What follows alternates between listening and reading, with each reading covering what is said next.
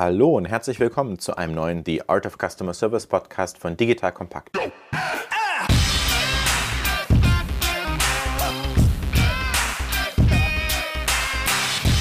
Wie alle in der aktuellen Zeit sind auch wir gerade remote und falls das Problem mit der Audioqualität ist, bitte seid etwas nachsichtig. Wir sind natürlich auch alle zu Hause. Mein Name ist Erik Pfannmüller, ehemaliger Kanu-Weltmeister, dreifacher Familienvater und Gründer von Solvemate, einer KI-basierten Plattform für eine verbesserte Service Experience. Unsere Chatbots ermöglichen es, dass Endkunden ihre Serviceanfragen im Handumdrehen und ohne menschliche Serviceagenten lösen können.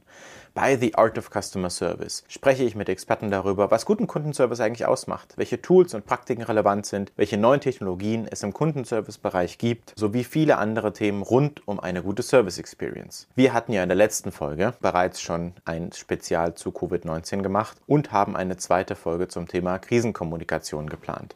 Heute also Krisenkommunikation, wie interagiere ich richtig mit meinen Kunden, proaktiv oder reaktiv. Dazu habe ich heute bei mir Janis Bandorski, Gründer und Geschäftsführer der Xletics GmbH, der größte Anbieter von Hindernisläufen in Deutschland, wie zum Beispiel Xletics oder dem Muddy Angels One.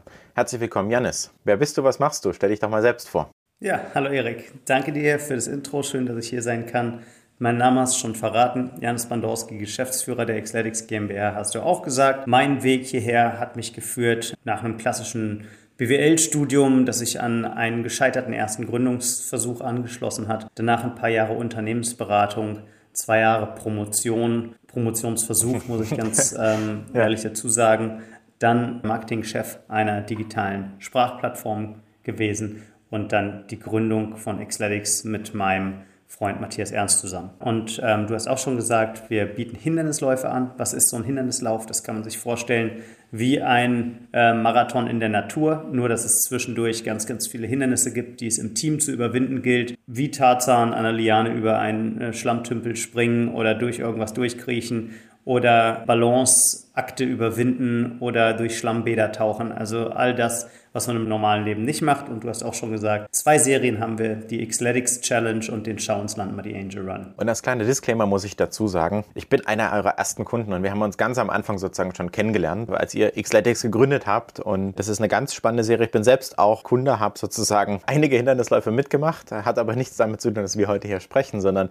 ist wirklich auch eine kleine Anekdote. Und ich gehe mit einem Co-Gründer zusammen in die gleiche Kita. Wir treffen uns manchmal morgens, wenn wir sozusagen die Kinder abgeben, in die Betreuung. Natürlich nicht in der aktuellen Zeit, aber generell. Klar, wir sehen natürlich auch, dass viele Leute wie du äh, das jetzt auch für die Firma nutzen, mit ihren Teams zu unseren Events kommen als Teambuilding-Maßnahmen, weil es einfach unheimlich zusammenschweißt, die Mitarbeiterinnen und Mitarbeiter, und man sich dann im Büro auch nochmal ganz anders austauschen kann, als wenn man jetzt zum nächsten Kochevent oder gemütlich trinken geht oder so. Das ist nochmal was ganz anderes und findet deshalb auch in der B2B-Community Anklang, aber trotzdem unser Kerngeschäft sind immer noch B2C-Kunden mittlerweile über eine halbe Million und auch dieses Jahr wieder sechsstellig geplant, sechsstellige Anzahl Teilnehmerinnen und Teilnehmer. Von daher gibt es da auch eine ganze Menge Kundenservice und Kommunikationsaufgaben, über die wir heute primär sprechen wollen. Richtig, der Janis ist to the point und ganz direkt. Das heißt, er leitet schon über, da brauche ich die Überleitung nicht machen. Hindernisläufe sind super und da gibt es auch viel Kommunikation. Es ist ja auch ein neues Konzept gewesen vor einigen Jahren, als ihr das sozusagen aufgebracht habt. Und äh, wir wollen heute sozusagen konkret über das Thema Kommunikation in der Krise, äh, auch natürlich durch Corona induziert, kannst gerne mal sagen, wie euch eigentlich die Krise getroffen hat, so generell. Und dann wollen wir schauen, wie kommuniziert man eigentlich mit Kunden. Das heißt, es gibt ja Airlines, denen werden Flüge gestrichen, es gibt Hotels, die mit ihren Kunden kommunizieren müssen. Aber eigentlich geht es nicht darum, um die aktuelle Krise, sondern generell, wie kommuniziere ich in einer kritischen Situation, die vielleicht für die Kunden nicht so super ist, wenn irgendwas mal nicht so läuft, mit den Kunden. Aber fangen wir doch vorne an. Was hat die Krise eigentlich für euch zu sagen?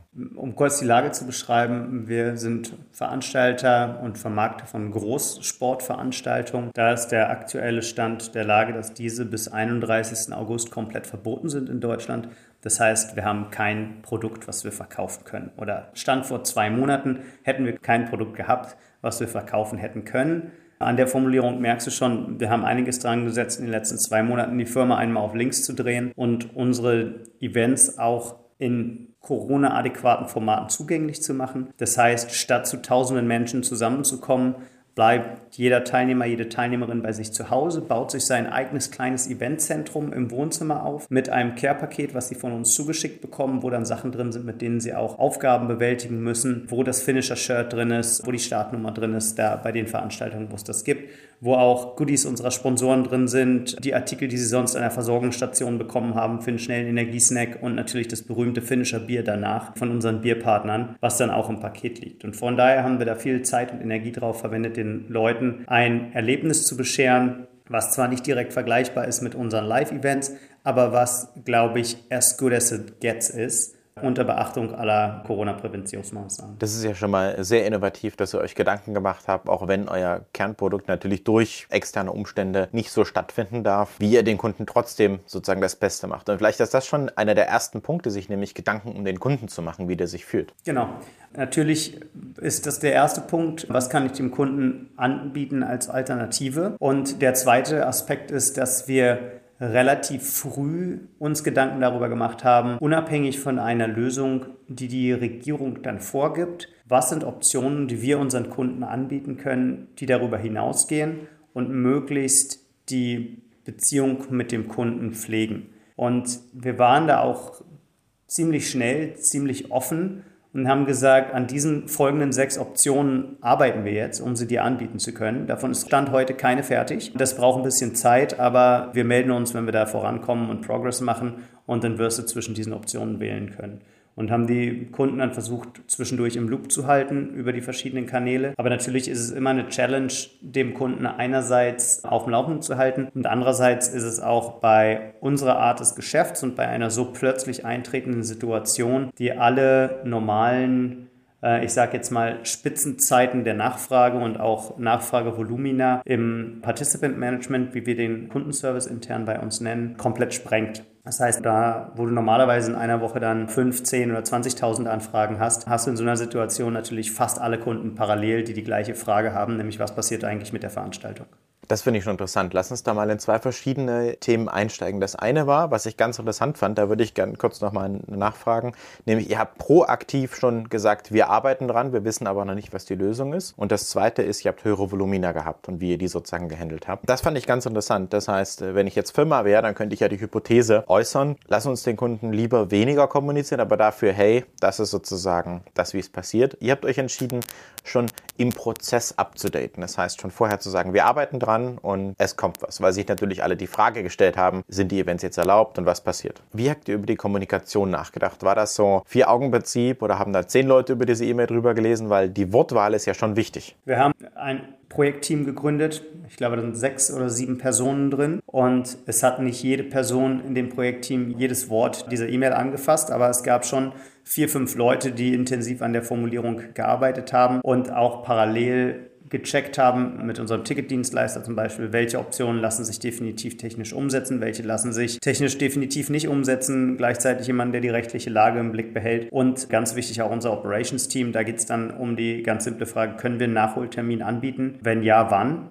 Da gibt es natürlich unheimlich viele Faktoren, die da reinspielen, angefangen von Wetter, Verfügbarkeit einer Alternativlocation und gesetzliche Vorgaben. Und dafür muss man dann halt ein gutes und schnelles Projektteam haben, damit er an ein Rädchen ins andere greift, um sinnvoll kommunizieren zu können. Aber ich stimme dir total zu, dass die Abwägung, hole ich jetzt mehrere hunderttausend Kunden in einen Prozess rein und gebe da Einblicke in etwas, was noch nicht fertig ist, dass das gewisse Risiken birgt und dass das auch zu zusätzlichem Kommunikationsaufwand führen kann. Aber ich denke, am Ende die Frage, ich komme ja eigentlich noch stärker aus dem Marketing als aus dem Customer Service, ist die Aufgabe, die du hast, wenn du eine starke Marke aufbauen willst, nicht was du am Ende mit der Brand assoziierst, sondern was deine Kundin, was dein Kunde mit der Brand assoziierst. Und da ist eben nicht nur das Produkt an sich entscheidend, sondern auch die gesamte Kommunikation drumherum und die Wahrnehmung der Organisation das Design, da, wir wissen alle, dass da so viele Faktoren reinspielen. Aber das ist, denke ich, sollte der Leitgedanke dabei sein. Ich fand das interessant, dass du gesagt hast, ein Krisenmanagement-Team gründen. Wahrscheinlich kommt man da drauf, sozusagen irgendwie eine Projektgruppe zu gründen, aber dass diese auch interdisziplinär ist. Du hast gesagt, rechtliche Themen, Operations-Themen, technische Themen. Halt so ein typischer Krisenstab, der aber auch vor allem, und das habe ich jetzt laut und deutlich rausgehört, die Kommunikation nach extern übersieht. Das heißt, auch wenn das natürlich Kundenservice und Operations relevant ist und umsatzrelevant, ist ja jeder Newsletter, den man schickt, dann 100 hunderttausende Leute, ist ja Marketing. Und ich sage manchmal so, man lernt Leute in der Krise kennen und auch in der Krise lernt man Firmen kennen, wie sie sich verhalten, wie sie kommunizieren. Und ich fand es interessant, dass du sozusagen proaktiv oder ihr euch für den proaktiven Schritt entschieden habt. Glaubst du, man kann auch overcommunicaten, dass sozusagen der Kunde denkt, boah, jetzt schicken die mir schon wieder ein Newsletter mit keinen interessanten Informationen? Ja,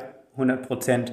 Und ich muss auch sagen, wenn ich jetzt in einer Zeitmaschine säße, die mich vor zweieinhalb Monaten wieder rauswirft, also ich sag mal so Ende Februar, dann denke ich, würden wir auch Dinge anders tun mit den Informationen, die ich heute habe, die ich vor zweieinhalb Monaten noch nicht hatte. Wir wollten sehr schnell reagieren und erstmal ein erstes Stimmungsbild gewinnen und haben dann auch eine Abfrage im Newsletter gemacht wo wir teilweise nicht ausreichend Daten erhoben hatten, um diese Wünsche der Kunden dann auch wirklich im System abzubilden und mussten dann nochmal eine Umfrage hinterher schicken. Das heißt, wir hatten einige Kunden, die zweimal eine relativ ähnliche Umfrage ausfüllen mussten. Das ist definitiv nicht ideal, aber hat uns geholfen, ein Stimmungsbild davon zu erlangen, was die Kundinnen und Kunden eigentlich möchten. Und das kann man sicherlich noch sauberer abbilden. Aber ich denke, das ist so ein Grenzfall von Overcommunication. Aber ich denke, ich denke, ja, das gibt's. Glaubst du, die meisten Firmen sind eher, dass sie zu spät oder gar nicht kommunizieren und dann nur die Leute abholen? Ich habe mal bei mir sozusagen in der Uni vor vielen Jahren das Wort Fair Process genannt, im Sinne von, egal welche Entscheidung du triffst, wenn du die Menschen auf dem Entscheidungsprozess mitnimmst, das heißt ihnen gesagt, das ist die Situation, das ist meine Problemstellung, das sind meine möglichen Lösungsoptionen, an denen ich arbeite. Das heißt, wenn du Menschen über einen Zeitraum mitnimmst, in einer Entscheidung, egal ob sie positiv oder negativ ist, dass die Akzeptanz höher ist. Würdest du sagen, in diesem Prozess hat die Mehrheit der Firmen eher zu viel oder zu wenig kommuniziert? Was ist deine Marktwahrnehmung? Also was mir am stärksten auffällt, ist noch ein anderer Aspekt davon, dass ich mir von vielen Firmen in ihrer Kommunikation noch mehr direkte und klare Kommunikation gewünscht hätte. Ich denke nämlich, das ist das Wichtigste. Wenn ich eine E-Mail bekomme, wo Update zur aktuellen Situation drin steht, da bin ich erstmal nicht viel schlauer geworden. Und solche E-Mail habe ich zu Dutzenden in meinem Postfach. Wenn da drin steht, Flug gecancelt, so erhalten Sie Ihr Geld zurück, dann ist das ein ganz anderer Einstieg in diese E-Mail. Oder Flug verschoben auf Datum X. Oder wenn im Betreff der E-Mail steht, Ihre Lieferung verzögert sich voraussichtlich um zwei Tage. Damit kann ich arbeiten. Wenn da drin steht Update, da mache ich dem Empfänger erstmal zusätzliche Arbeit, weil ich eventuell erst im letzten Satz die entscheidenden Informationen finde. Und das ist etwas, was mich als ja, Kommunikationsexperte dann frustriert. Wir haben im Vorgespräch über drei Kernhypothesen gesprochen zu dem Thema. Das war sozusagen die erste Kernhypothese von Janis, nämlich die Kunden brauchen klare und einfache Antworten, auch wenn sie nicht konkret sozusagen actionable sind, aber es einfach und klar zu verpacken. Korrekt, ja. Also ich, wir haben in der Situation gemerkt, dass ganz, ganz viele Kunden sich ganz einfache, ganz klare Antworten wünschen. Wir nicht in der Lage waren, aufgrund der dynamischen Entwicklung der Situation, diese ganz einfachen, ganz klaren Antworten zu geben. Aber wir haben versucht, die Informationen, die uns vorliegen, so verständlich und so einfach wie möglich zu kommunizieren. Das war Hypothese 1. Hypothese 2 sagst du, die Kunden müssen die Marke gut finden, man muss Vertrauen schaffen in der Kommunikation. Was meinst du damit? Genau, den Aspekt hatte ich ja schon kurz angesprochen, dass am Ende nicht so wichtig ist, ob du selbst als Geschäftsführer, Gründer oder Teammitglied deine Marke glaubwürdig findest, sondern was die Kundinnen und Kunden da draußen sagen. Und ich denke, dass es ganz wichtig ist, jetzt auch da rein zu investieren, dass die Leute in Zukunft sich daran erinnern werden, wie wurde damals mit mir umgegangen. Ja, und dass da nicht alles immer perfekt läuft, das ist, glaube ich, fair, point taken. Und ich glaube, inzwischen hat auch jede Person verstanden, dass 2020 ein Jahr werden wird, in der es in gewissen Aspekten nicht ganz so laufen wird, wie man sich das gewünscht hätte. Aber auch mit der Situation dann vernünftig umzugehen, die Kunden im Loop zu halten und vernünftige Optionen anzubieten, das ist, glaube ich, etwas, wo man die Kundenbindung dann auch stärken kann in dem Fall sozusagen auch in einer kurzfristigen Krise langfristig denken, habe ich daraus gehört. Weil du hast jetzt über ja. eine, eine, Verbindung aufzubauen und ich bin jetzt zum Beispiel schon seit Jahren bei euch Kunde und mache immer wieder mit, weil es immer wieder ein tolles Erlebnis ist, wie du gesagt hast, wie Tarzan sich über den Matschgraben zu schwingen. Auch wenn das am Anfang das doof klingt, äh, wenn man es einmal gemacht hat ähm, und vielleicht noch mit drei, vier genauso verrückten Kollegen, dann ist das was, was einfach Spaß macht und zusammengehört und deswegen die Kundenbeziehung, unabhängig davon, dass ich jetzt euch kenne persönlich, die ist ja schon wichtig und ich habe jetzt rausgehört, gehört, so zwischen den Zeilen, dass man auch in einer Krise, die kurzfristig induziert ist, wo man als Firma gar nichts dafür kann, langfristig investiert. Und ich glaube, diese Übersicht zu haben, die ist ja schon auch wichtig. Ich denke, das wird sich auszahlen. Die Antwort kann ich dir dann in ein, zwei Jahren geben, ja. Sehr gut. Äh, Hypothese 3, oder nicht Hypothese, sondern These von dir, Nummer 3. Kundenkommunikation muss einfach sein. Was meinst du damit? Ja, das ist genau der, der, Punkt, den ich erwähnt habe. Da kann ich in der Betreffzeile meiner E-Mail oder meiner Push-Notification schon den Unterschied machen und stelle fest im Markt, dass viele Firmen dazu tendieren, eine E-Mail, wo ein wichtiges Update drin steht, mit dem Wort wichtiges Update zu titulieren statt reinzuschreiben, was Sache ist. Das fällt mir schwer zu akzeptieren und da versuchen wir besser zu sein oder mit, äh, mit gutem Beispiel voranzugehen. Und ich weiß, wie schwer das ist, aber versuchen in sechs oder sieben Wörtern im Betreff direkt festzuhalten, was jetzt wirklich Sache ist und was wir vom Kunden erwarten. Zum Beispiel, dass es ein To-Do gibt, auf das man innerhalb von drei Tagen reagieren muss oder dass es sechs verschiedene Wahlmöglichkeiten gibt oder dass eine Veranstaltung ersatzlos gestrichen wurde. Alles keine angenehmen Nachrichten, aber die muss ja raus. Und dann ist es besser so schnell und so einfach wie möglich. Das heißt, drei Kernthesen von Janis Bandurski. Nummer eins, Kunden brauchen klare und einfache Kommunikation, auch wenn sie noch nicht die perfekte Information ist. Punkt Nummer zwei, man muss langfristig denken und Vertrauen schaffen in der Kommunikation. Und Nummer drei, auch sozusagen die Optionen klar und einfach darstellen. Ich würde an dem Punkt nochmal in die inhaltliche versus emotionale Ebene reingehen. Ich fand das sehr interessant. Leider wurde mein Start auch abgesagt. Habe ich eine E-Mail bekommen mit du kannst das machen, du kannst das machen. Und dann kam Nummer drei, natürlich habt ihr das richtig sortiert, du kannst auch dein Geld zurückfordern. Und dann habt ihr aber in der E-Mail sozusagen erklärt, dass ihr eine Firma seid, dass es eine Herausforderung ist und dass ihr gerne auf sozusagen den Gutschein gehen würdet fürs nächste Jahr, weil es einfach inhaltlich Sinn macht, aber man auch Geld zurückfordern könnte, weil so die Lage ist. Habt aber ehrlich und transparent das erklärt, warum das euch vor eine Herausforderung stellt. Und ich persönlich fand das emotional abholend. Ich habe mich auch für den Gutschein entschieden. Das heißt, es gibt ja einmal diese emotionale Ebene und es gibt eine inhaltliche Ebene. Wie würdest du die voneinander trennen und sind die miteinander verwoben? Verwoben sind die mit Sicherheit. Ich denke, inhaltlich kommt es eher darauf an, das kannst du an einem Whiteboard analytisch herleiten und wahrscheinlich sogar berechnen, welchen Impact das dann auf die Firma hat. Emotional geht es da wieder um das Brandbuilding, wie du jemanden ansprichst, wie du jemanden abholst und ob du jemandem erlaubst, deiner Storyline zu folgen. Ich habe in anderen Podcasts oder Interviews ja mal die These in den Raum gestellt, der beste Marketier für unser Jahrzehnt ist ein Märchenonkel mit Statistikabschluss. Das soll zum Ausdruck bringen, dass du sehr, sehr gut verstehen musst, was du eigentlich kommunizieren willst und natürlich extrem datengetrieben arbeiten, um zu verstehen, wie reagieren deine Kundinnen und Kunden auf bestimmte Veränderungen im Angebot, auf bestimmte Veränderungen in der Ansprache. Da gibt es hunderttausende KPI oder verschiedene KPIs, auf die ich jetzt nicht im Detail eingehen will. Aber ganz wichtig ist auch, dass du dazu eine Storyline entwickeln kannst, die es verschiedenen Kundengruppen erlaubt, deiner Storyline zu folgen und dass du verstehst, welche Kundengruppe ist besonders empfänglich für welche Storyline oder was ist das Kommunikationsbedürfnis der einzelnen Kundin, des einzelnen Kunden, sodass du die an der entsprechenden Stelle der Geschichte dann auch abholen kannst, den entsprechenden Einstieg wählen kannst und dann mitnehmen kannst auf deine Erzählreise, um dafür Verständnis zu sorgen. Kommunikation als Kundenservice ist ja das Sprachrohr der Firma. Und wenn wir sozusagen viel über Kundenservice sprechen, dann ist es zumindest unserer Meinung nach, dass Kundenservice mehr so die Eskalationskunden nimmt und gar nicht viel mit Firmenkommunikation zu tun hat. Aber eigentlich ist es ja genau andersrum, nämlich der Kundenservice. Gerade in der Krise, wenn alle auf den Kundenservice achten, dann guckt keiner mal auf die Website, sondern man schaut, was ist jetzt das, was in der aktuellen Situation kommuniziert wird. Das heißt, in der Krise, und das vielleicht als Zusammenfassung, das ist das, was ich raushöre, bekommt der Kundenservice und die proaktive Kommunikation dort viel, viel mehr Gewicht weil es ja auf einmal das gesamte Geschäft der Firma ausmacht. Wenn ich an Airlines denke, wenn ich an Hotelketten denke, wenn ich an die Bundesliga denke, alle, alle Sachen, die sozusagen nicht stattfinden können durch irgendeine Problematik, kann ja auch der Abgasskandal bei VW sein, kann die Finanzkrise sein, die verschiedene Sachen extern induziert. Aber Krisen wird es immer geben und deswegen würde ich das gern versuchen, mal firmenunabhängig und krisenunabhängig auf so eine Metaebene zu bringen. Wie würdest du das zusammenfassen? Also einmal gebe ich dir recht und da kommt es einfach darauf an, wie gut deine Mitarbeiterinnen und Mitarbeiter im Kundenservice sich dann auch mit deinem Produkt und der Organisation identifizieren. Ich habe gerade wieder zum Thema Happiness at Work, womit ich mich leidenschaftlich beschäftige, eine Studie gelesen, dass ein Drittel der Menschen wirklich gerne zur Arbeit geht mit seinem Job ziemlich engaged ist. So 50 Prozent finden ihren Job gar nicht so geil und 20 Prozent hassen ihren Job aktiv. Und wenn du dann Menschen im Kundenservice hast, die sehr viel Arbeitsbelastung spüren in solchem Krisenmoment aufgrund der gestiegenen Volumina und gleichzeitig das Aushängeschild der Firma sind, dann ist es natürlich ein signifikanter Unterschied, ob die zu den 30 Prozent, zu den 50 Prozent oder zu den 20 Prozent gehören, wie sehr sie an die Produkte selber glauben, von der, auch von der Güte der Lösungen, die du anbieten kannst, überzeugt sind und wie sehr sie sich mit der Organisation identifizieren.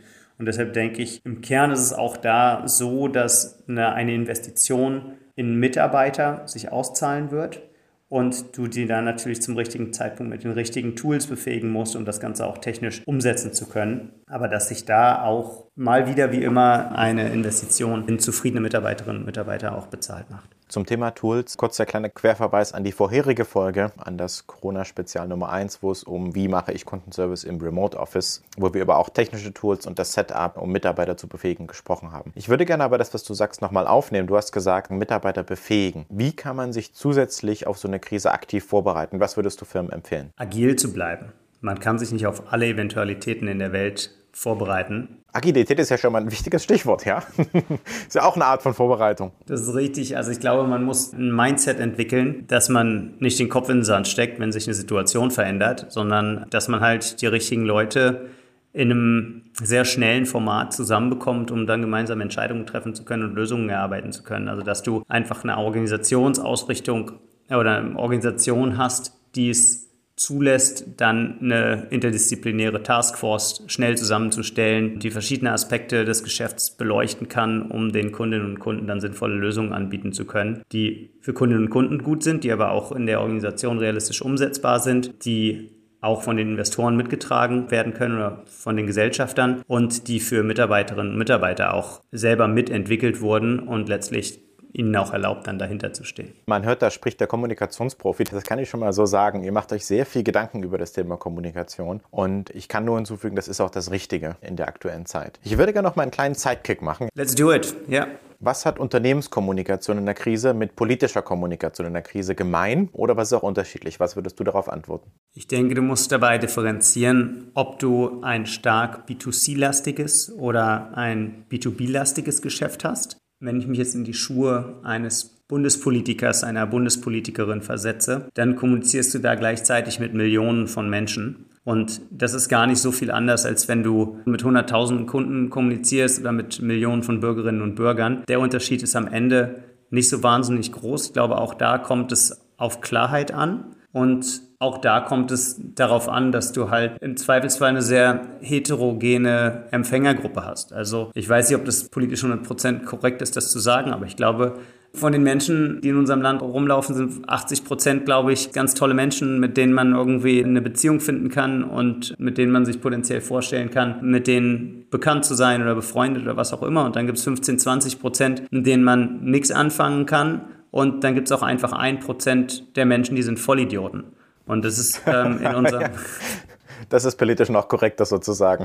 Ja, das ist, ähm, das, das mag dann, dann natürlich ja daran liegen, wenn, wenn man viele, wenn man ein stark männerlastiges Business hat, sind es vielleicht ein paar mehr. Äh, also Girl Power, sage ich da mal eine Lanze brechen. Ja, aber was ich sagen will, ist, du hast immer eine kleine Gruppe von Kunden, wenn die ein bisschen unhappy sind dann machen sie einen riesen Fass auf. Und Social Media hat dazu geführt, dass über öffentliche Posts, Kommentare bei Facebook, bei Twitter, bei Instagram dieser Randgruppe ein deutlich größeres Gehör verschafft wird. Und die aktuelle Konstitution dieser Krise sorgt auch dafür, dass viele Menschen vielleicht gar nicht so viel zu tun haben, weil sie selber in Kurzarbeit sind und sich dann sowas reinsteigern können. Und das muss ich auch ganz ehrlich sagen, merken wir auch unter einen Post, dass es dann immer wieder die gleichen 20, 30 Kunden sind, die mit ganz vielen Großbuchstaben und Ausrufezeichen unter dem Post kommentieren, wie furchtbar das alles ist und wie bescheuert das alles ist. Und von daher ist Krisenkommunikation auf Bundesebene oder